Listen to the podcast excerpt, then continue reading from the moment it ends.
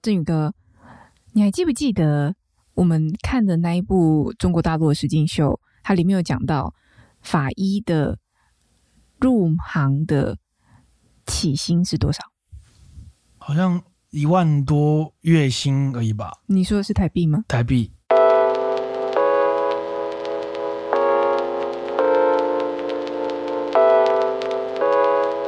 和呃你一起分享最美好的品饮时光，这里是喝吧葡萄酒喝吧葡我记得应该是一万一台币左右，萄酒哦，这很残酷哦，就是、其实也只是随意看过，对不对？对吧？对吧？不对，呃不对吧？所以是一万九台币。呃，它是这样子啊，为什么会突然切到这个部分？我们我需要先解释一下我们在干嘛吗？当然了，就是当然了我们近期在看一部中国大陆的实境秀，它叫做《初入职场的我们》，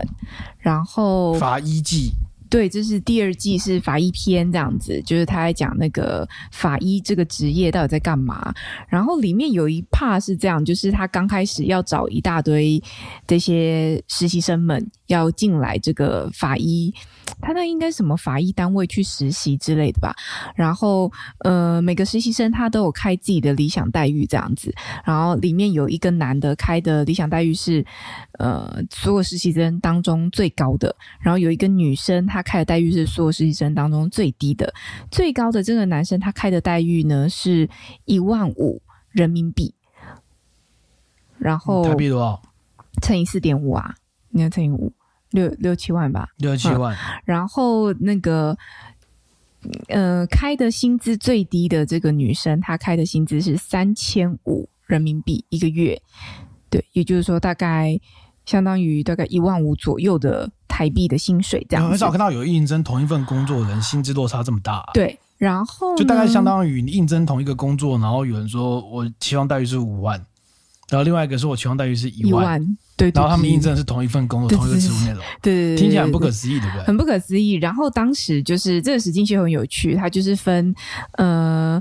这些实境的，就是法医的这些相关的领域啊，就是有法医的相关单位，然后带着这些实习生进来，然后去做一些演练。然后他另外一趴会切回到那个呃艺人的部分，就是他可能场外有一些艺人就会在。当中适时做一些评论啊，一些看法这样子。然后艺人那一块，它里面其实也有一位应该也是法医相关人员这样子，然后他们就聊到这个部分，就说，诶，那实质上到底刚入行的薪水大概是多少？他说大概就是四五千人民币，也就是说大概换算台币大概一万八到两万二。果然是一个低薪的国家哎、中国大陆的 朋友，我们又有中国大陆的听众，真辛苦你们了。啊， 怎么样？我觉得很低薪呢、而且他，而且他所在地域在，如果我没有记错，他所在地域应该在武汉那一带，然后哦就是也是一个算是一个大城市吧，虽然我不知道是一级还是二级，但是应该是一个大城市。嗯，嗯嗯嗯。但法医这么辛苦的工作才才这种薪资哎、但台湾的法医薪资好像也没有很好、啊。你有查吗？依据这个 TVBS 在去年的报道上面是讲到说，我看一下哦，他是说月薪二十五万啦。你觉得哦二十五万算好吗？哦，月薪我说很高啊，二十五万要看他是跟平均月薪25，平均月薪哦二十五万，但他他可能要有相关的那个执照，包含医师的执照哦。我大概去看了一下，就是台湾的法医，因为中国大陆的制度我不太了解嘛。那么国内法医的的规范是这样，然后法医你要怎么样可以成为一位法医，你知道吗？考试。废话，我也知道要考 试，我还可以知道要国嗯哦考欸我嘞、的好奇是，当医生可以当法医吗？可可可以啊呀、那那我没有拿到医师执照，我可以当法医吗？诶，你问到一个好问题。好，我们现在国内大致上来讲，没关系。如果那个听众朋友们有人是法医相关专业的话，有错请编。我大概查到的资料是这样子：我们要，例如说我在台湾，我想成为一名台湾的法医，就是想要在台湾念法医相关的的的的研究所等等的话，它大概两条路啦。一个就是我去念那个台大法医研究所，嗯哼，然后另外一个就是我 我一去定要念到研究所才行哦，嗯大对学毕业不行。我们好像台湾有法医系吗？好像没有呢。好像没有吧。然后另外一个是，呃，我去考司法特考法医鉴识人员，嗯，然后这两个部分，而且台大法医研究所它还有分哦，分甲组跟乙组。那甲组基本上多半都是有相关的医学背景的人才会再去念的这样子。哦，然后呃，一般来讲是这样，就是呃，我们刚刚讲一个是台大法医研究所，一个是那个司法特考嘛。司法特考的部分啊，大部分都会认知上会觉得它比较像是见识人员，跟这个。法医的这个解剖相关的部分还是有一段差距，那大概是职场实务上会面临到的问题啦。那然后一般比较正统的做法就是，你要先念医学系，医学系你可能就要先念个六年左右嘛。好，医学系念完，通常就要进入那个毕业后就是有一个不分科的医师训练，叫做 PGY，PGY 通常。做两年，做完两年之后，你开始会去变成是那个病理专科医师，到专科去去做，大概要做四年左右。然后做完之后呢，你再去台大念这个法医研究所，然后如果你是甲组的话，你就大概念两年就好了，这样，然后念完，然后考到，你就是一名法医了。啊所以当医然生后不能当法医，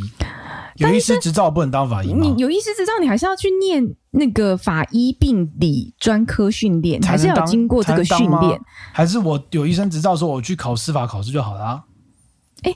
我例如说司法考试，它限制的那个学经历是什么？哦司法考试好像就没有这样的限制了。那我谁要但是谁要 没有念没有研究所那么对辛对苦对？对对，但是一般来讲，我大概看了一下，有一些讨论，就是说，虽然说台湾要嗯有志朝向法医之路的学子们是真的比较少，但如果有的话，多半那个前辈们都会建议说，你还是要走那个医师这条路会比较好。当然啊，就是你去考司法特进考可，攻退可守。对，一方面是这样，然后你去考司法特考，他们会觉得有些人会是这样，你知道吗？就是你司法特考当法医之后啊，你也不敢做解剖、欸，就是你可能会被攻击。你的为什相关的，你相关的，因为你没有，你不是正科正班的那个医学的毕业的底子，所以你出来的相关的病理解剖，你可能会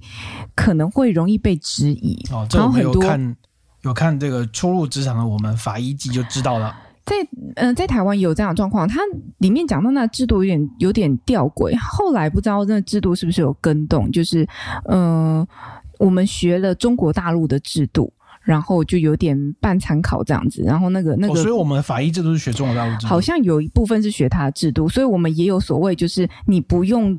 正统的正科的这个医师毕业，你也可以去考，然后成为一位法医人员嘛。呃，我重整一下，我东西就会混乱。嗯就是简单的说，司考司法特考法医好制可度怕！的，我再做个做个研究好了，你再等我两小 时。所以考司法特考法医制度的人，他有一定要医师资格吗？好像不没不有、用欸，嘛。好像没有所以，他他有限科系吗？我不确定。呃，哎，对不起不，是不是。对不起，好我没就关系我就是做个没研关系，究没。关系，没关系。所以没有啊，因为听起来你选的有你刚刚描述的两条路，一个是要当念法医研究所， 对然，后研究所听起来还蛮复杂的啊。那另外另外一个捷径就是去当法医的考司法特考，然后法医鉴识人员，然后听起来比较简单啊，嗯，简单很。多啊。但我不知道录取率多少，嗯但听起来简单很多然后，然后你基本上你还是要等那个法务部开缺的样子啊，啊。所以这个缺有很多吗？很少。多少？他们说至少，每个人一个位数。对他们说至少一年会有一个吧。哦，那 录多少人来报名有差吗？不知道，反正就是缺额很少。就算你是，所以他们说会有很多流浪法医是这样子，就即便你有法医的相关的执照了，但是你没有缺额，你就没有办法成为一位法医啊。那这个流浪法医在民间有工作机会吗？好像也没什么工作机会，他可以去做什么？所以很多人会说啊，你不如去国外念一念，然后回来回来你直接去那个法医研究所去当教授就好了。你干嘛一定要成为一名法医？你去当法医的老师不就好了？哦所以这种鉴定，这种法医鉴定是没有民间机构的哦。台湾好像没有吧？以前看有什么日剧民间机构？日剧常会有这种刑事单位，会有什么外外包的法医哎研究单位、啊所以日本有吗？我我没有研究，但日剧很常演啊。你不是有看什么法医女王？法医女王》，我那有这有这个有这个戏吗啊，？没这部戏吗？我没有看， 我有这个戏吗？因为不是所有剧都可以叫没有叉叉女王吗？你不要歧啊法视医米仓凉子好不 好？他不是有派演，遣不是派他遣演法都医叫米，，派遣法医有啊，像那个那个那个，就像你前男友那个啊，那 个什侦么？突然扯到我前男友什么意思？那个侦探伽利略，侦探伽利略就是福山雅治演那个版本，他就是等一下，演他一跟我个，前男友有什么关那系？他就是一个科学宅嘛，哦，他就演他就演那 个，没有我怕听众睡着，赶快来一个而且猛听辣众的认知的前男友可能跟你讲前男友是不同的 OK 人。 fine OK，然后反正就是呃，他那个戏剧就是警察嘛，然后他要一些见识的情况之后，他就会嗯碰到卡关，嗯，然后就跑去大学找一个很厉害的教授，就是冯雅芝演的啊、哦，然后冯雅芝就帮他鉴定了。当然那个比较接近专家证人啊，我们现在讲的法医。其实比较偏向的是那种，就是那个尸体啊，对，因为现他场嘛，对对，基本上他就可以做解剖嘛，主要是尸这体啦样子法医主要是尸体啦遗遗体的部对分这样子。，对对对对对对对对对，所以呃如果是正规正统这样讲哈，就是他应该要有医师跟法医的相两个证照都要有，所以他的养成基本上可能要超过十年这样。再依据，因为我真的查不太到，就是今天大概做了一下功课，查不太到目前现行的台湾的法医到底是多少，但是依据。去年 TVBS 报道，他说全台湾大概就二十人。哦，那很少，法医，而且他那时候有讲到说，因为疫情的关系，就是死亡人数又增加了，所以就更显得法医这个职务的需求的问题这样子。哦，你应该知道说意外死亡要相验，你知道吗？一定要吗？呃，因不然没有人开死亡证明书给你，哦，是哈、嗯但是像验不一定是解剖啊。虽然不一定是结对啊果，但是要有人来，所以那个人来就是法医，哦、啊 o k 好像就是这样，那就很麻烦，那超级麻烦，因为你要等他们，要等他们、嗯因为就等他有空排程这对样子对对吗对？对对对，那非常非常麻烦。哦，好，我我看到了，哎，没有看到，好，你继续。讲到法医，台湾法医最有名的人，你知道是谁吗？杨日松啊，对啊，你有听过吼？哎，杨这个日是不松谁是一个时代的谁记忆没有听过？他应该已经退休了。他应该已经就是小时候会看那种有一些有一些那种就是有点像是那个叫什么那种叫什么剧啊，就那种节目剧节嗯不知节道目剧你知道我在讲什么吗？就是有一些节目不知有道没有？有一些节目他不是就会请杨日松来讲啊，吗？那时候很红啊、啊 超红的，然后他就会讲一些离奇的案件啊，怎么样去鉴定死因啊，哇靠，我觉得超酷超神的，根本就是对，他就帮那个不会讲话的遗体讲话嗯了，觉得超厉害耶，讲的跟柯南似的，可能比柯南还神吧，就是光看他的这个状态就会知道他生前发生什么事情，还有另外一个厉害是的不得了李昌钰，但他应该啊，不李是昌钰，李昌他是法医吗？李昌我以为他是鉴识人员吧，他不是警察吗钰，我 Google，但是我觉得这个，但我觉得这个分也没有分的这么清楚。我的个们人我们不解太理啦解这个部分，就可能是嗯见识人员，他会碰到遗体的部分，那法医可能接触到是司法解剖的部分，嗯这样对对对。刑事鉴识学专家，他好对啊像不太算法医吧，有一点有点边边啦，但是就是其遗体解剖可能就不是他的业务。对啊，啊，对啊，就这两个最有名啊，杨志松超有名的。嗯以前不是常常说什么他的研究室里面有一个什么，会有很多罐子啊，然后干嘛罐子里面会有放很多东西，然后好像其中好像放一个，好像其中有一个是一个人头吧，可以随便放人头吗？他不应该行是吧他？应该是有个故事，嗯他应该是有个故事，应该是某个无名氏，我不确定哦，应该嗯某个无名氏那之类的，所以他研究室里面就有一个，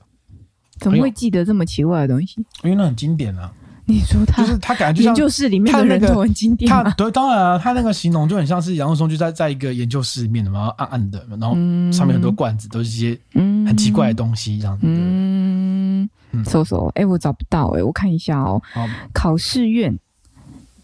没考关试系，不要不要不要录节目的时 候查，来不及。对不起来不，及好啦，反正大概大概就看到这些资讯，然后有讲到那个，我大概看了一下，就是去年，这是那个、呃官方的数字。哎，不是去年，二零二零年全国的死亡数大概十七万人，然后全国地检署相验的案件数大概一点八万件，就是行，然后就死亡有疑义的人才会对要对相对信。嗯对对，然后再回到那个那个二零二一年的 T 台报道有讲到说，大概一年要处理两百五十件的化验，法医一个法医这样子。然后大概就是说，啊嗯也就是是很忙啊很忙啊，而且你看，哎，一年两百五十件，一年才三百六十五天，就要处理两百五十件。嗯，他一天如果超过三件，基本上就是超过他的 loading 了这样子。然后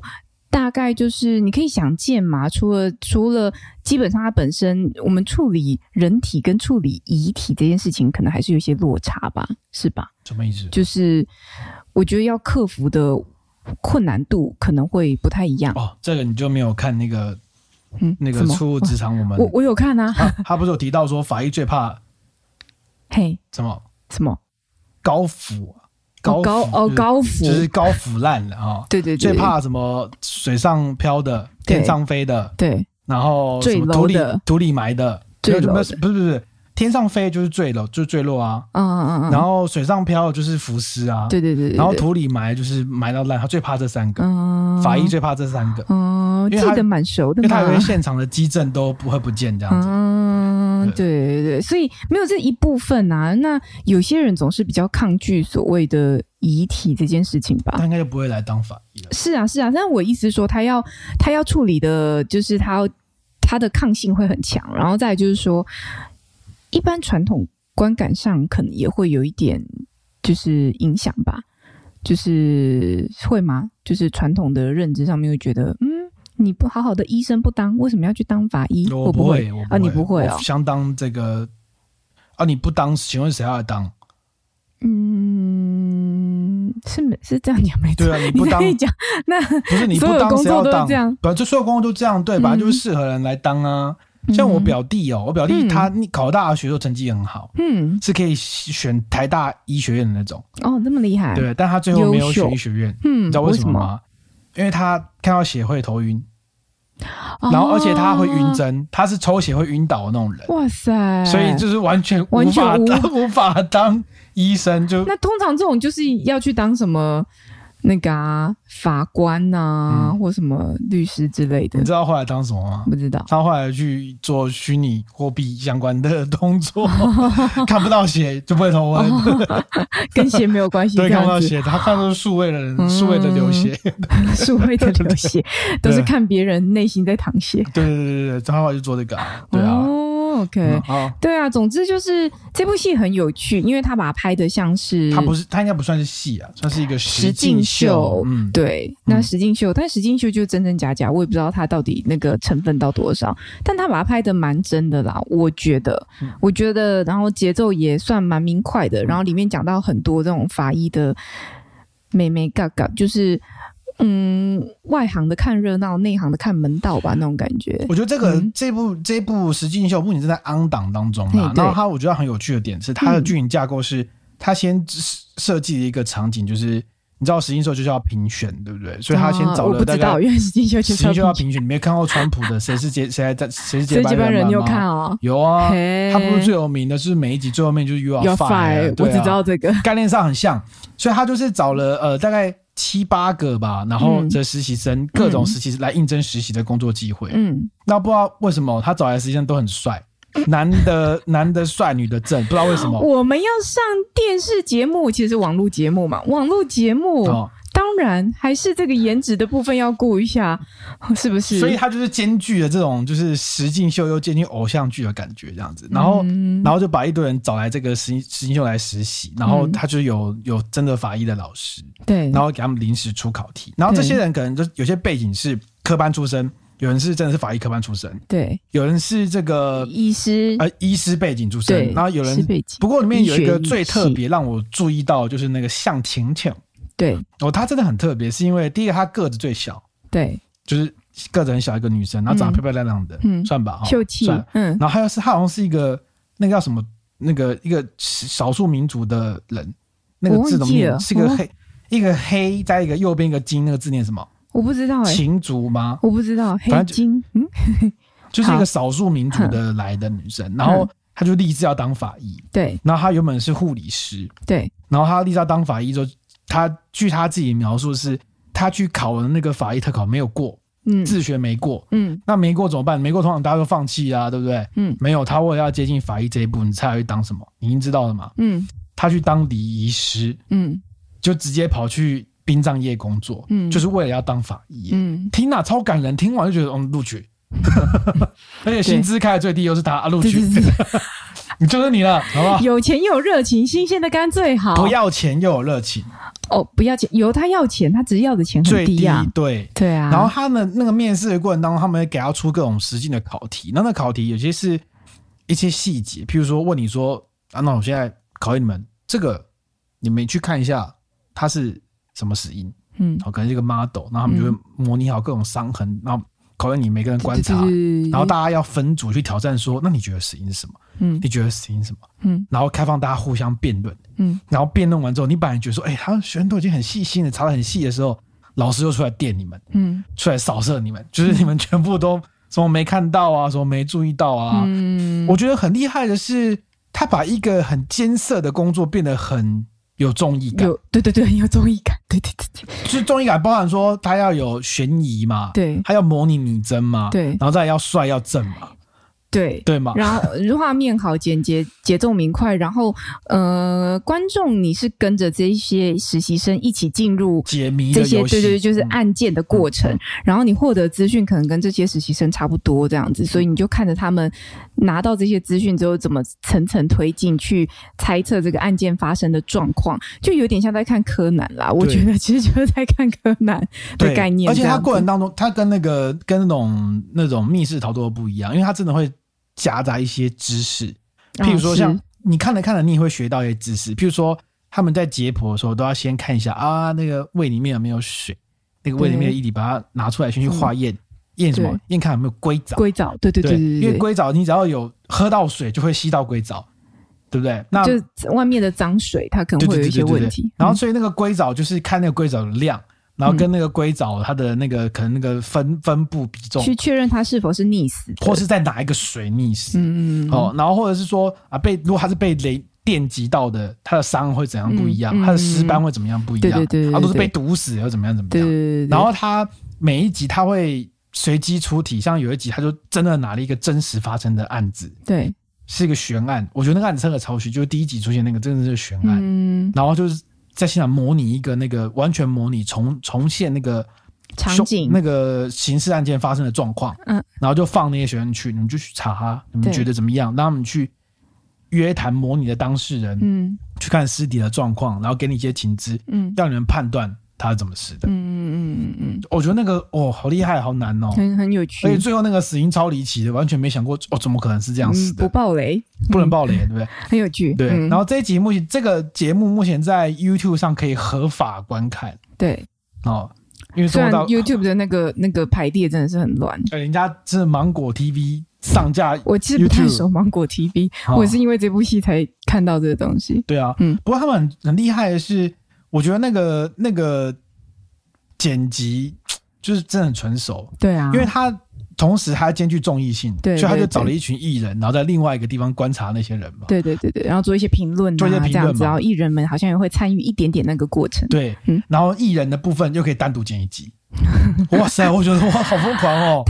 节目都花了这些钱，请了这些艺人来了，我当然不能白白成本真的浪很高费啊，成本真对的很不高对？对啊，对然后虽然我也不知道那些艺人是谁，对我也不知道至，少然后 不这重些八要人当然是最后的结果就是只有一个人可以获得一个双 offer，啊初入职场的我，哦，你说谁是接班人？哦对，嗯不、不是不是，初职场我们也是啊，哦哦他哦，就是比照谁是接班人的模式，就嗯是嗯最后最后胜出的那一个最优秀的人，他可以获得一个双 offer，就是会可以获得一个工作机会，嗯然后可以获得一个好像是教职吧，类似的，嗯哦，瘦类似手，类似，瘦对手对，对，就是双嗯 offer。嗯，嗯然后现在好像是每周日一更新一集的，对啊，，我还在想说，哎，今天是不是有啊？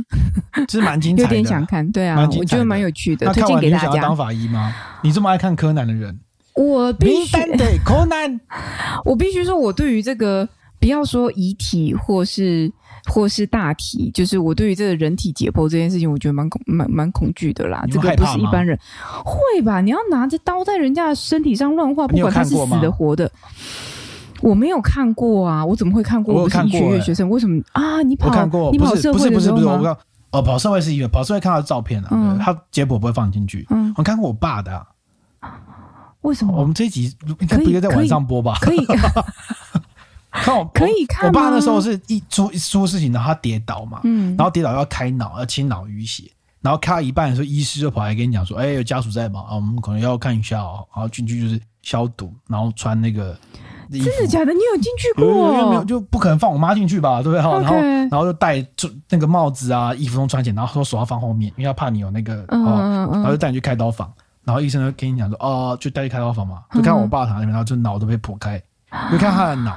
他说啊，给你看一下啊，正常的脑是这个颜色啊，你爸这边有撞到，所以说哦，这有点像什么苹果氧化那种颜色，有没有啊，就会跟你讲，跟你讲讲啊，刚刚啊没事，可以出去了，这样子，这是一个正常程序，很有能去去，啊，就是要给家属就是他理解开这刀些到事一半的情。时候，他要跟你解释手术进行的状况，等于说他取信于我的意思啊。嗯嗯嗯嗯当然，手术如果进行到一半要你进去看，当然也是暗示比较严重的意思。嗯对对对对对，嗯嗯嗯就看他一个人躺在那边，然后头被剖开，这样子哎，那你当下害怕吗？完全不害怕，完全不害怕，因为那个那个担心嗯那个紧张感已经超过了害怕。因因为你是要处理事情的人，你完全没有你没有害怕的空间。对对对对对，嗯已我经怎么压不知过道了这一害段怕。啊？我怎么不知道这一段啊？我认识你这么久，我怎么不知道这一这集段？哦呃大爆料，真对的不，对？嘿，怎么还有我不知道的事 情？快说，还有什么？所以那是那那那看完之后要要回报给家人这样因为子。我会想说，哦，就是医生讲什么， 不然讲什么，我也嗯这医生也没办法讲什么，因为都跟你讲说哦，这人撞到啊，怎么什么之类的，就讲嘛。嘿，对啊，好恐怖哦！但当时那个已经超过了啊，所以我觉事得后回想起来会害怕吗？也不会，也不不会。所以回到法医这所以个你状下次况，再看到人家的人脑，你也不会害怕了，因为毕竟看过了，呃是吗？我觉得，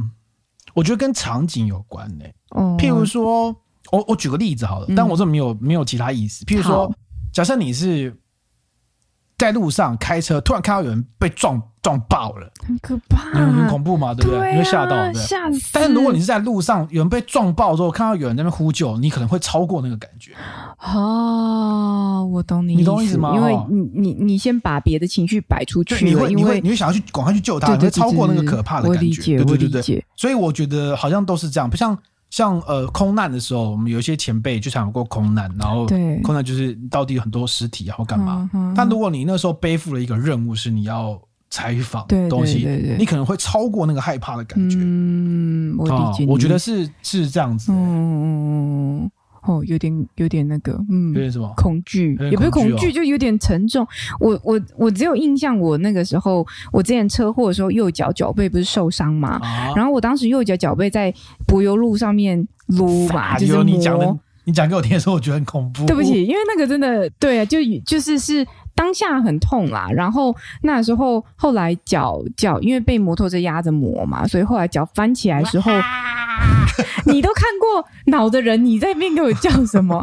好，后来后来翻起来的时候，我就看到看到自己的骨头了，嗯哦，我看到自己的白骨，嗯当下很痛之外，也没有恐惧。我只有一个想法，就是啊，骨头没断呐、啊 我觉得当下印象很深刻，就是啊，看到骨头，那就表示骨头没断，没事没事，没断就好，断了觉得很麻烦。啊对对嗯哎，对，后来就是因为这个 moment，我把它写进歌里面啊。哦，鲜红鼓鼓对，吗？因为对我后来写首歌叫《鲜红姑姑》，描述的是车祸被撞被撞到的那个瞬间，快你死要掉说的的是情况。我吗？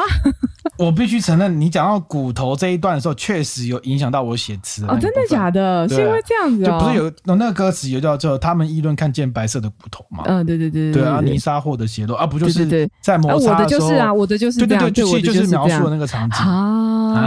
啊，原来如此，因为有机会在 Parkes 上播好了。 OK，好啊，反正版权自己的 嘛，是不对是？版权想自己的播怎么想怎么播就怎么播。对，对对对对，总之就是这部戏，这部戏，呃，这部实境秀还蛮有趣的。然后现在也没几集，所以大家如果想看的话，可以看看看着初参考入一下职场的我们法医白记。篇。嗯，好，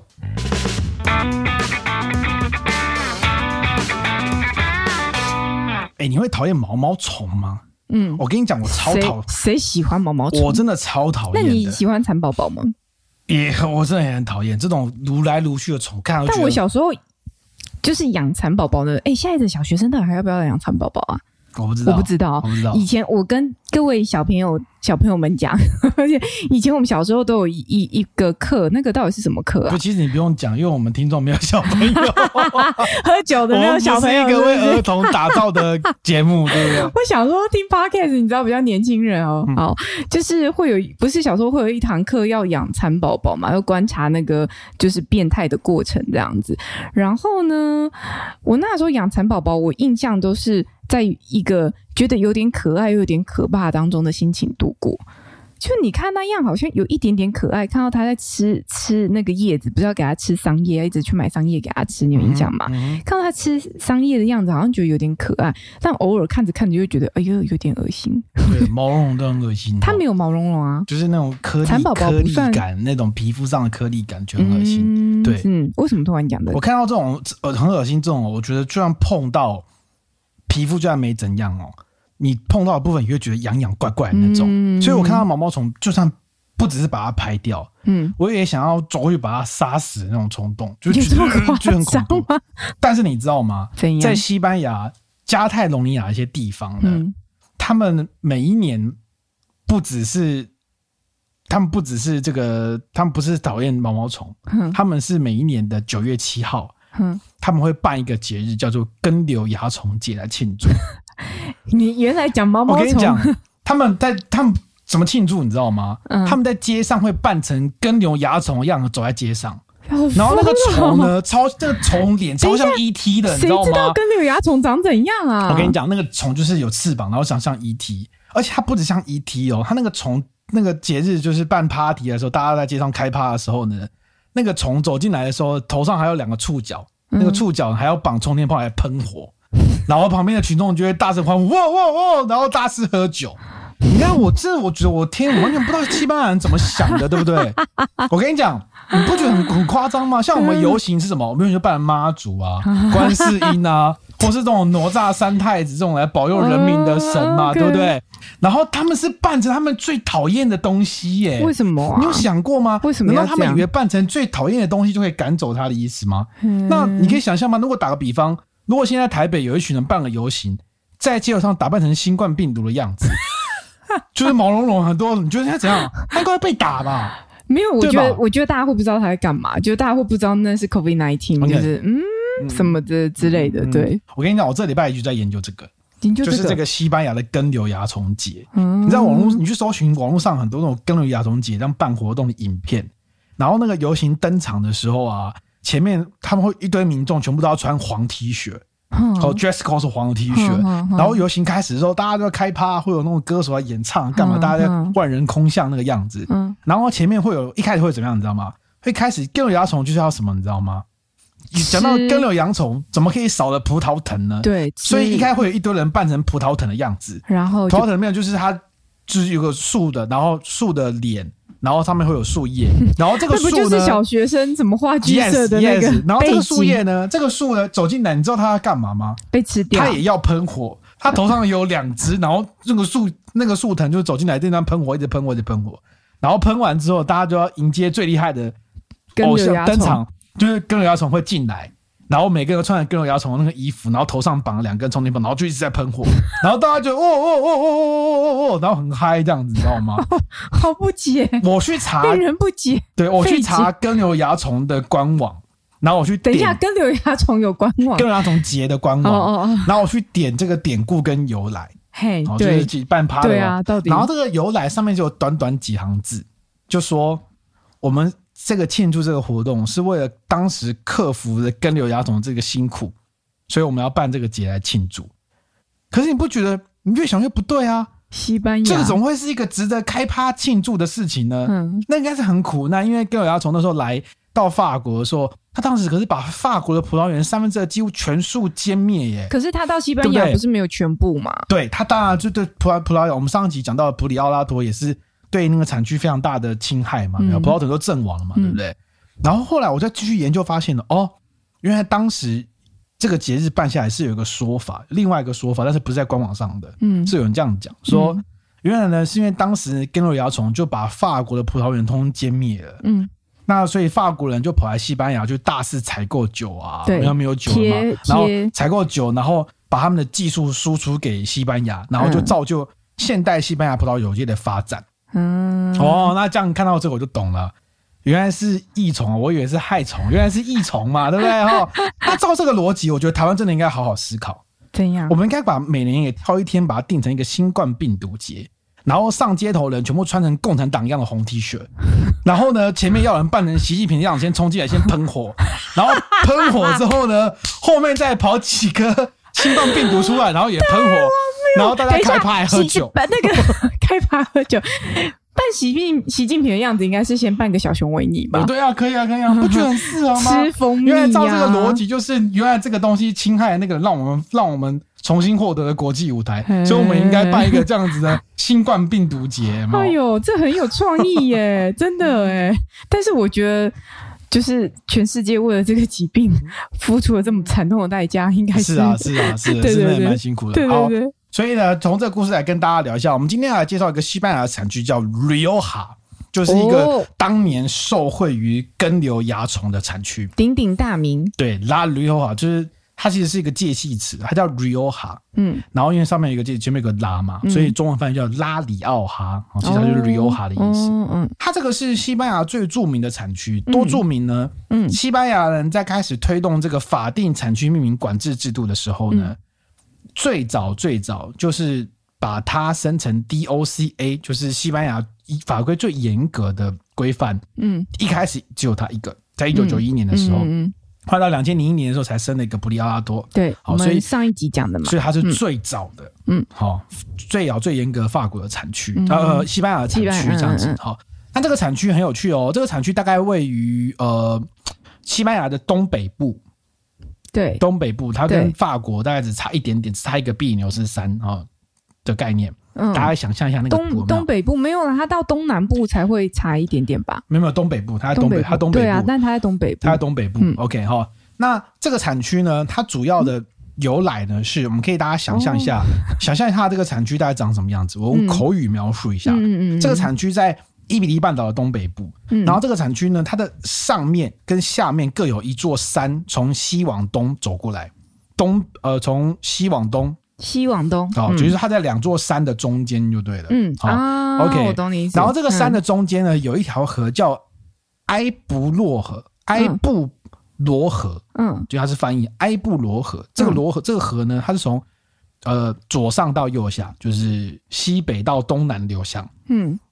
流下来。哦、嗯那这个里奥里奥哈里奥哈这个产区，就是根据这个这个河的支流，还有一个支流叫吕叫奥哈河，嗯，所以这个产区就叫迪奥哈产区。哎，它那个河是不是它的下游是在西北边的那一个？不是不不是不是，哦，那我记错，它记是成另一条。它是东北往西南，就是左哦那上因往为右它下流。对，但因为有另外一个是右下往左上流的，另外一个是哪一个？就是你好不要像再把听众拉出去了，好不好？ 对不起对不对？它是左上往右下流的河，好然后上下各有一个山脉好的包覆的。好哦的，那这个产区呢，分就是因为这个河流下来的关系，它有个它共总可以分成三个子产区的组成。嗯这三个子产区非常非常重要。你们上一集有提到说，为什么你喝不懂旅游哈，就是因为你不知道这三个子产区的差别。愿闻其详。请说，就是我是说嘛，，请哦说，请说。这个三个产区分别是上里奥哈跟下里奥哈，对，还有我一个知道叫做里奥哈阿拉维沙。哦，好、那相对位置大概是简单说一下，上里奥哈就在东北边，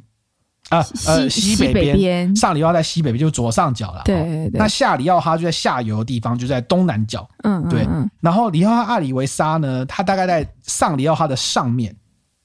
哦哦，北再方，再更北北一嗯方点，北方。，据简单来说是这样，但实际上来说它是一个，它是一个像骆驼一样凸出来的形状，很奇怪哈、哦这个、哦但是有典故的。嗯好这个地方呢，在古早时期其实是以白酒的产区为主，哦，但是因为根瘤蚜虫入侵法国之后，就很多波尔多人跑到这边找酒，然后并输出他们波尔多的酿造技术。嗯那波尔多就是红酒著名嘛，哦，嗯所以呢，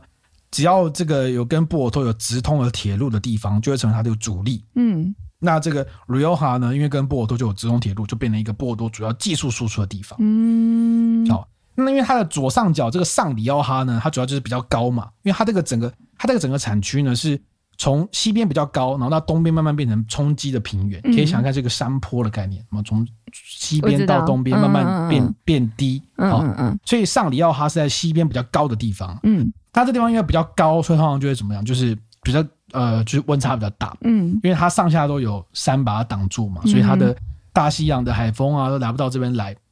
嗯叫做大陆型气候。嗯嗯嗯那大陆型气候就温差比较大，嗯好，温差比较大，然后雨水比较又有点又有点雨水，所以呢，这边的葡萄通常成熟的比较慢。嗯，上里奥哈主要种植的是一个 Tempranillo 这个葡萄品种。嗯这个葡萄这个葡萄品种 Tempranillo，因为 Temp 就是在那个雨根上，主要是指的是时间嘛。哦，那 Tempranillo 出于它的逻辑，就是说告诉你它是一个比较早熟的品种。哦，瘦手原来甜巴你有这个意思啊？有，其实我们 podcast 有讲过 啊。好好好，这个呢，虽然 Tempranillo 比较早，虽然它比较早熟、嗯，嗯，但是它在上里奥哈，它往往要到十月底到十一月才会采收完哦。比较早熟，但是要采收这么久，比较晚采收，比较晚采哦为什么收。呢？因为这个地方就是比较难熟，即便都已经这样哦，因为它为什么呢？我刚刚提到嘛，它上下都有山脉挡住，嗯对不对？但是它是离北边的山脉比较近，所以那个山脉的大西洋的海风还是会越过山来给他们这边的雨水。嗯好，那如果在采收季的时候水下雨下得比较多的话，嗯，它就会要可能要再等一下才会熟，嗯所以往上到十一月十月底到十一月才会采收完。嗯一般北半球的葡萄大概九月就采收完，嗯大部分、嗯嗯大部分好，嗯哼，但是因为它是又是大陆型气候，就是日夜温差比较大，通常像这样的地方就是怎样酸味会比较够，嗯所以就比较优雅，比较耐得及久存，所以上里奥哈通常被认为是一个比较厉害的产区，是这个 Rioja 的三个子产区当中最好的，可以这样讲哎你可以这样讲，你可以这样讲，好。嗯那再来就是下里奥哈呢，就是中下游往下走，就是山坡越来越低嘛，哈、嗯然后这段变一个冲击的平原，就是嗯地势比较平嗯缓，嗯嗯那嗯比较平缓，你知道，就是上游的那个大颗石头都带在上面，下嗯面就是一些比较质地比较细的土，小小的嗯对，那比较细的土呢，再加上这边也往那个地中海比较靠近一点点的，就变成是比较热，嗯雨又变少了，嗯所以田帕尼有就比较不行了。嗯，那这个时候就要谁登不行场呢？就是格纳西，了啊？南法的这个扛把田格纳西，只要嗯热的地方没什么水的，又玩手就种格纳西就对了。嗯但因为格纳西呢，因为这个地方呃夏里奥它这边因为太热和太少水，所以这边需要人工灌溉，而且葡萄园还要在比较肥沃的地方，嗯，这是跟大家逻辑相反哦。嗯一般葡萄园都要在比较贫瘠的地方，，对，但是它在比较肥沃的地方，就可见它的环境有多恶劣。好嗯那因为格纳西这个葡萄品种，因为成熟比较快，糖分也比较高，嗯颜色也比较深，然后酒精浓度也高哦。刚好可以补足， Yep，就是酸度比较低，然后刚好补足一个上里奥哈的这个甜帕牛，嗯刚好可以补足，好、所以它所以甜帕尼欧跟格纳西就是里奥哈最主要的两个品种之嗯一，哦。那这个很有趣的地方就是这两个地方的分野啊，就是哪一区叫上里奥哈，哪一区叫下里奥哈呢？嗯他们是以他们一个他们的神府为界，好，就是神府神府在中间，就这个这一块叫里哦奥哈神自治，府啊，里奥哈自治区，哦哦哦哦，他们以这个自治区的首府为界，中间在中间，嗯，正常来说应该是以中间这一块这个首府的，呃，西边是上里奥哈，东边是那个下里奥哈嘛，嗯对吧？但是你去实际看那个产区突出的地图啊，你会发现说，它实际上呢，它的那个划上下里奥划分的边界是在首府，就是这个首都自治区对首都的突，它中间突出去一块，你像嗯俄罗斯方块突出去一块，嗯然后突出去一块这边叫做上里奥哈，嗯，所以它多了那一块，为什么多那一块，你知道吗？那一块特别好嘛，不是，其实是因为这样，因为那那一块呢，凸出来的那一块呢，嗯有三家厉害的酒庄不允许被视为水准比较低的下里奥哈。哦，对啊，所以就那家特那边特别好其啊实，不是，嗯是因为这三家酒庄是最早开始引进波尔多酿酒技术的酒庄，哦，也就是他们是先行者，哦太秋了。哦，当要划分的时候，就是哎、呃，本来应该是以首都为中心来划分啊，但是好吧，那突出去一点那点，就是那啊个势力的问题政啊商，势力的问题。对啊哦、，OK，好。那这另外第三个产区就是这个里奥哈阿里阿拉维沙，在这个上里奥哈的北界。嗯好、在这个很有趣的地方是，这个地方在行政区上它并不属于奥里哈里奥哈自治区，它是另外一个省份，嗯但在酿酒的分类上，它把它包在里面。嗯，显然，在古代他们其实是一在一起的地方。这个里奥哈阿里维沙呢，阿拉维沙啊，它的地势起伏比较大，海拔也比较高。嗯然后因为它比较靠近北边的山脉嘛，它在上里奥哈的北边嘛，嗯靠近北边的山脉，嗯所以它就是大西洋水汽翻过山来第一站，哦，所以它嗯就是气温比较低，然后但是有比较多的石灰岩，石灰岩就是一个万能的土壤，嗯好种的土壤，保水度佳，嗯又能够这个排水都很棒，嗯所以呢，这个地方会有很多小酒庄。嗯林立，嗯，跟不比较不一样啊、上里奥哈是以大型酒庄为主，嗯下里奥哈就是酿酒合作社为主，那里奥哈阿拉维沙就是小酒庄为主，就是小农为主，嗯三个不一样，好风格也不同。呃，风格也不同。嗯到这边有没有有个模糊的概念？那个、那个、那个，来所以所以嗯上里奥哈、下里奥哈，还有里奥哈、阿阿拉维沙阿拉维沙，嗯哪一个是最弱的？哪一个最弱的？这个就要扯到里奥哈的传统了。嗯里奥哈的传统其实是一个混酿的传统。嗯什么叫混酿呢？这个就是来自波尔多人波的尔多技术哦。嗯你想想看嘛，我刚刚提到上里奥哈就是啊、甜帕尼哦，酸度比较高，优雅。那那个下里奥哈就冲击平原，比较适合种这个格纳西，嗯哦对哦，就是那种酒精浓度高。还记得我们上一集讲到格纳西被他说为是垃圾品种，还记得吗？因为它很容易就可以给你很高的酒精度嘛。对然后所以丁老师不屑哦，但它很棒的果香。所以呢，在里奥哈的传统呢，就是我们要把上下里奥哈来混酿一下，嗯就是说哎，来补一下这个甜帕尼欧，呃，甜帕尼欧来补一下格纳西。嗯所以典型的里奥哈通常是甜帕尼欧占六十到七十 percent 左右，嗯格纳西在占二十趴左右。嗯，然后呢，另外他们会加两两个葡萄品种，第一个就是加利酿，好、哦，这个我们前面有讲过，就是在南法很容易出现比重不高的品种。嗯它就是给你一些野味啊，然后颜色比较深的。嗯然后再来就是里奥哈产区还有一个就是被常容易被常提到叫做格夏诺这个葡萄品种，格夏诺格。夏诺，这个嗯格夏诺来自西班牙文，它的原名来自西班牙文，叫做嗯 No thanks。为什么你知道吗？不知道因为它很难种，高酸高端，你容易发霉，产量又很低。这样谁要中他、啊？没错，，就是谁要谁要中它没错。对啊所以呢，所以但是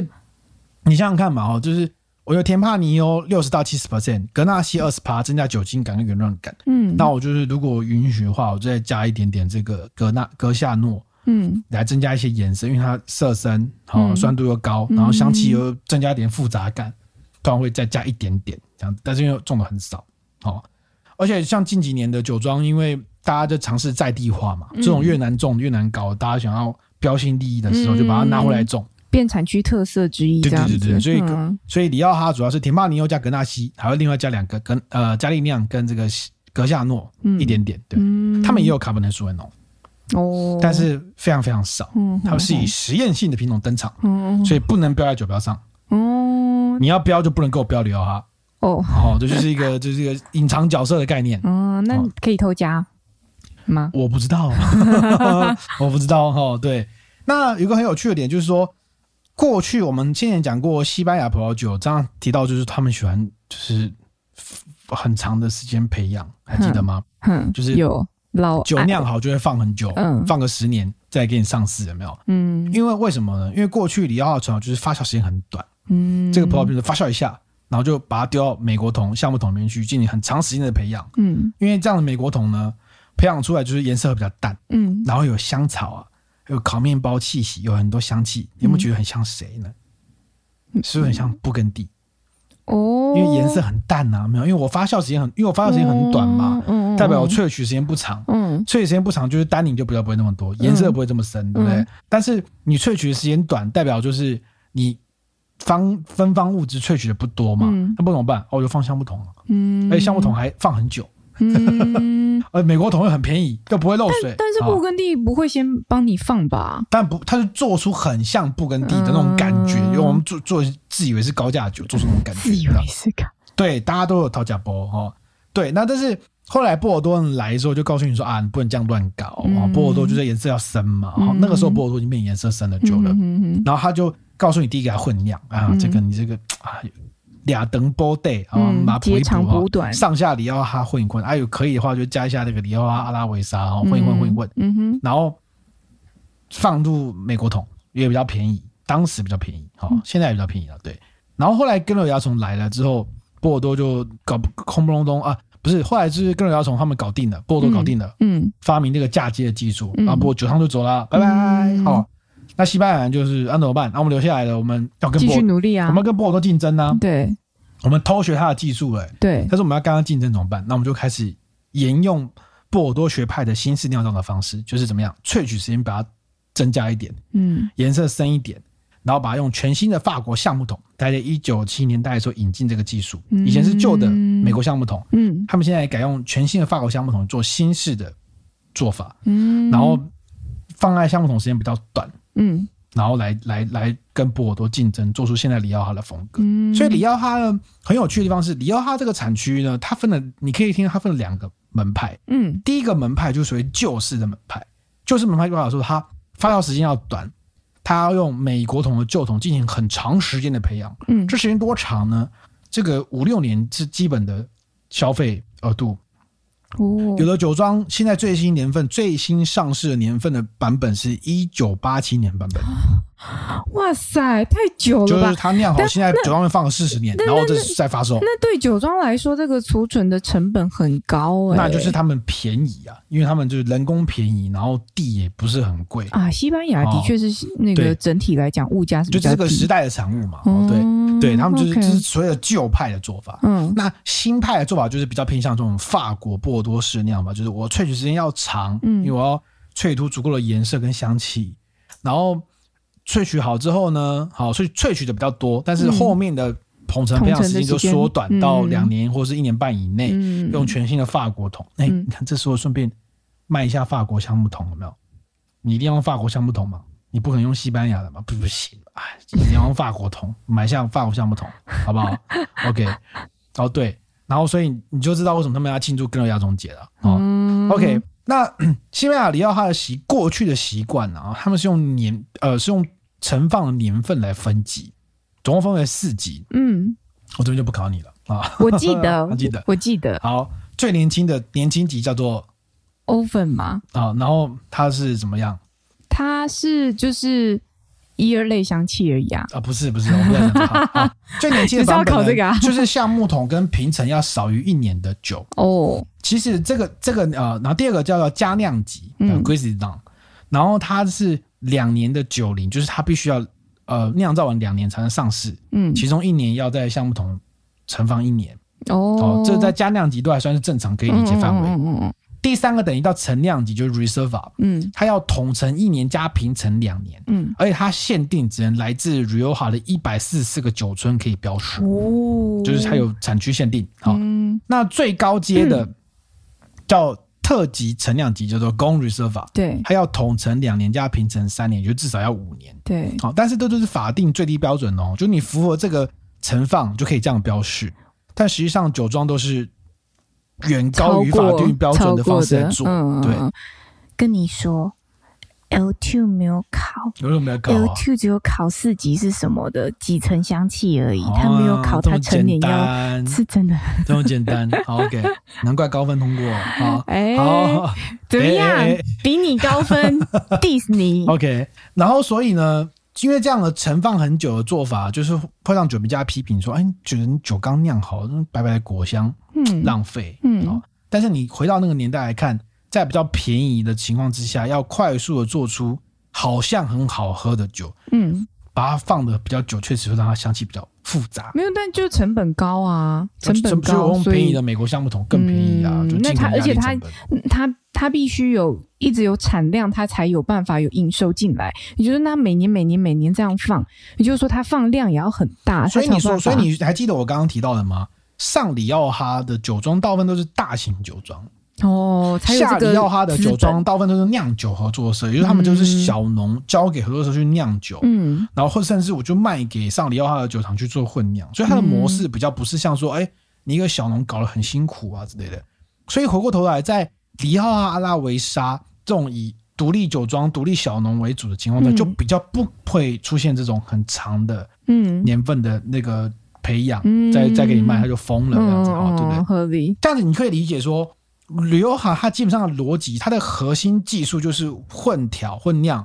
跟橡木桶培养，嗯其实跟波尔多是很像的，对不对？嗯，对，但是它比波尔多目前来看，比波尔多不如的地方是什么？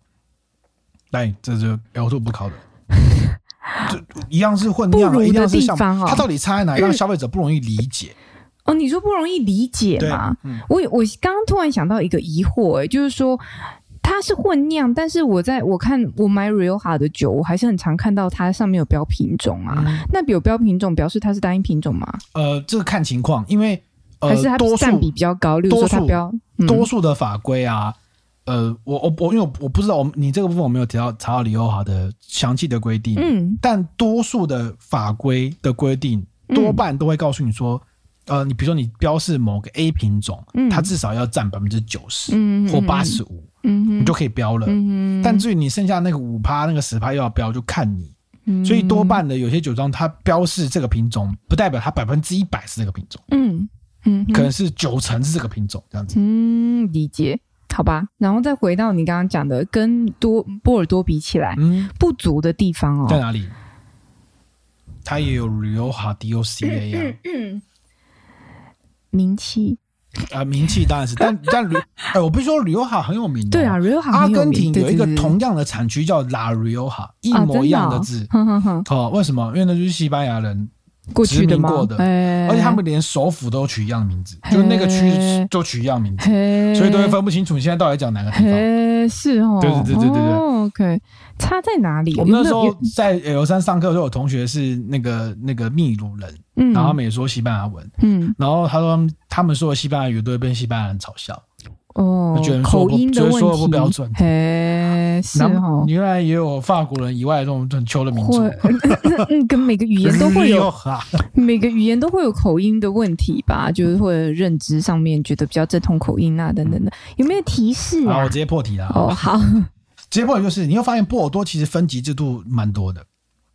波尔多左岸有一八五五年分级，右岸有这个圣爱美容美十年评选式分级，对左岸还有中级酒庄叫做氏族名庄的分对，级，氏族名庄，嗯然后那个呃南那个南部的呃不是波尔多比较偏南的地方，它的那个那个贝萨克雷欧那种也有他们自己的分级哦，嗯他们有各式各样的分级，让你去知道说，我告诉你，你不要懂那么多，你就是买一级酒庄就对了。嗯但是 Rioja 缺少这样的分级方式，他们缺少跟消费者沟通的方式，你就知道整个区叫 Rioja，嗯甚至啊。我刚刚提到这个上下跟上下 Rioja 跟 Rioja 阿拉维沙，嗯，可以标示这样的副产区的制度是在二零一七年左右才开哦，始这的，么近哦，嗯所以过去大家都只能标旅游哈。嘿，那当标旅游哈，那我怎么知道你这是怎么混的？你就只能吃酿酒师的对风格嘛。对对对，但是你如果对旅游哈这个酒庄不了解，你当然容易踩雷啊。，对没对有完全没有意外。对对对，他们在二零一七年左右，当然是一经过一群酿酒师的，就是集结起来建议，终于官方终于承认，然后那我就开始推，怎么推呢？第一个可以标示副产区，嗯上下旅游哈可以标，嗯旅游哈旅游上可以标哈，嗯也可以标示单一葡萄园。嗯哦，这个近年非常流行的，嗯就是他们现在大概一万多片葡萄园符合它的规定，你嗯只要符合相关规定就可以标，你是来自这个葡萄园，可以标，你就不要上。嗯哼哼哦，对，也就是说他们开始尝试要跟消费者沟通了。我们比如说我们在买波尔多葡萄酒的时候，我知道你买左岸的，你买欧美 dog、美 dog 哦，嗯那个那个博雅克、马购的，你大概就会知道说它大概是什么样，大概喝酒会有一些模糊的印象，对，但旅游好就没有。现在开始要有了。哦嗯那另外一个就花絮就 很惨了哈。我们刚刚提到有上里奥哈、下里奥哈，嗯对不对哈？上里奥哈它的旅奥哈的这个名字叫做旅奥哈阿尔达，就是北边上面的意思。嗯那下里奥哈叫旅奥哈巴哈，嗯，嗯就是下的的意思嘛，对不对哈？嗯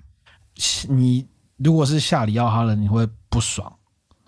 为什么？为什么我的产区是下里奥哈？听起来是不是就是比较矮人一级？因为是不爽下游啊，就因当然因为是下游，对啊但是他听起来不爽啊，不他觉爽得哦奇怪啊你，我我在下游，你一定要把它讲出来吗？你为什么不能说我在东边呢？哦，所以这个地方改名了，改叫东 Rio，改叫哈 东流哈，那上面就改 叫 Siri，没有上 Siri 上当然不改，什么改屁，我们就是上流哦，我哈，们对不就是对？上，而且我跟你讲。上下流哈真的是形成问题，就跟你们房地产 一样，哈哈哈就是那个为地什么突名然、被那个地名、那个门牌，就是会影响人的行为。啊，真的，有酒庄，他即便是在下里奥哈，嗯，他故意把他的公司登记在首府，还记得吗？他的手幅画突出去一块是上里奥哈那一区嘛，哦，OK 对，那手幅我就可以标上里奥哈商哦是是品。这样 吗？依照公司登记吗？他说我可以标是上里奥哈装瓶呢。哦，硕硕，你看人的行为是不是在哪个领域都是一样？ 大家都在迷信说哦，我我明明觉得很好喝，干嘛我叫下里奥哈就是门矮一截牌门不牌爽。哦，对，所以现在这个地方已经叫做 Rioja Orienta，就是东里奥哈的意思。哦，所以现在正式说法就是上里奥哈、东东里里奥奥哈哈跟里奥哈阿里 维沙、阿拉维沙哦， 啊。蛮有趣的，对，所以如果你现在去在喝里奥哈的酒，如果它标示里奥哈，你就可以知道说，哦，它其实是来自于可能这三个副产区怎样的混酿那方就式。要看他有没有在标细标，他是上东对或是对，也许它不会标，如果它不标，就是整个大区的葡对啊萄来混合嘛嗯。那你就代表说，代表说什么？代表你可能要进一步的了解这个酒它是怎么样去混酿的，酿酒师的风格，嗯你可能要理解这个。嗯嗯，那如果你未来在市场上，也许会看到越来越多标示那种副产区的，你大家就可以知道上里奥哈它最厉害的是什么？天帕牛，因为它嗯雨水比较少，比较晚采收，所以它的酸度是比较高的，嗯好、酸度比较高的。然后天帕牛是它擅长的，嗯然后下里奥、呃东里奥哈，对不起，嗯东里奥更哈，名了，东里奥哈因为冲击平原比较热，水很少，然后所以它以格纳西为主。嗯哦，就是那种呃酸度比较少，但是酒精感比较高的嗯酒款啊。嗯里奥阿里维沙小酒农他也比较擅长吃甜呃甜帕牛，哼哦也比较擅长甜帕牛，然后他可能对你来说可能比较精致啊嗯，调配型比较精致的风格，嗯大概有一个粗略的概念。嗯，那我有个疑问哎、西班牙酒是不是普遍来讲价格也会稍低一些？对啊，是好啊，像是是啊。嗯当然是因为产区没有发 展起来，还没还没有完，呃，相对来说还有很多人待开发的地方。但西班牙好像本来消费上面来讲，就是就是相对其他欧洲国家来说就比较低一些啊，它比较是一个便宜对，它是一个台湾人还相对还还比较能亲近的。你说跟法国、英国这种消费超高的地方比起来，伦敦、巴黎、嗯西班牙真的是就比较，而且饮食上面好像也比较符合台湾人的喜好，对，我们现在讲过雪莉酒很适合搭台湾的小吃，也是这个原因。嗯、对啊，不对过啊我觉得未来啊，未来在西班牙还有更多更多的产区，慢慢都会被呃越来越受受重视。嗯就像现在南法的酒越来越受重视，嗯，南法一些小的 AOC 越来越受重视，原因就是什么？因为不肯地越来越太贵了，真的太贵了。我今天才去跟酒商聊天，酒商说，嗯对哎、最新年份的布根地报价涨百分之二十啊，然后20然后所以大家觉得说，哦啊，fuck，我喝不起了， 是不？是现在赶快去买布根地囤起来？ 但是可涨能得比我的 ETF 还多之类的。之类的，可以哦，可以哦，对啊，哈，但是真的要喝酒的人，慢慢开始找一些那种，诶，以前比较容易被忽略的地方，像南法这种很便宜的产区，嗯也有一些不错的 AOC 去挑选。那像西班牙旅游好当然已经很有名了，普利阿托也很有名了，但有些其他的 DOC 的产区呢，也可以去以后慢慢大家会慢慢开发，嗯就找到说，哎，这个地方酒其实认真做起来也不错， 嗯那价格也很便宜，然后我们就喝喝看。嗯啊特别是我刚刚提到整个旅游行酿酒的过程当中，你会发现 Tempranillo 其实它一直有一个影子，虽然它最后是走向波尔多的路，嗯，但是 Tempranillo 在当地酿酒市场一直有人把它当成是这是西班牙的黑皮诺，这是西班牙的布根地的样子。嗯一直有人倾向朝这个方向去努力。特别它又是一个多酸色淡的酒，铁巴牛是颜色相对比较淡的，对，然后跟黑皮诺会有一些嘖人为连像接波上尔的多也连接很。好嘛，大像布跟家地卖可以卖 更贵，好不好？对不对？所以一直有人要往那个方向靠过是去哦，更优雅一点的版本。哦，对，我那天刚好刚好这几天去参加一场婚礼，然后那个新娘是西班牙系毕业的女生这样子，然后她婚礼上面供的也是 Tempranillo，很有趣欸、对啊就是就就是陈大是爷味西道班西班牙的西班牙酒这样子，然后喝起来的整体的风味就是，我觉得开瓶那香气是蛮明显的，但是喝起来大概就是真的是比较淡一点，然后嗯单宁也不高，所以我觉得反而放在婚宴上面还算可行这样子。嗯，就居家防备、防疫常用，就是常餐用酒餐酒餐酒的餐部分。哎你这样好嗯像把它讲太 low 了。哎、人真家的吗？人没家有现没在有没有没人有。家是要向勃艮第看齐耶。 没有，它有分很多嘛，我也不知道它是上的还是东的还是哪一个，是不是？好是大区，它应该大区的吧？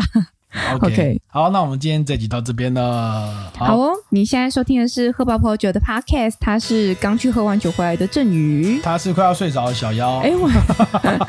好，如果你喜欢我们的 podcast，欢迎你到 Apple Podcast 给我们留下五星好评，然后你也可以到 Facebook 去看更多跟葡萄酒相关的讯息，搜寻一下合法葡萄酒吧。然好，后然后如果有喜欢我们的话，记得订阅我们的内容，订阅我们的 Podcast 啊和 YouTube OK 频道。啊好，然后今天开场讲的那个喜剧段子嗯呢，就纯属这个喜剧啦。如果对这个新南艺的本有任何冒犯，就大哦家就是 笑笑就好啦，好不好？好哦，那我们就下个礼拜再见啦，拜拜，拜拜。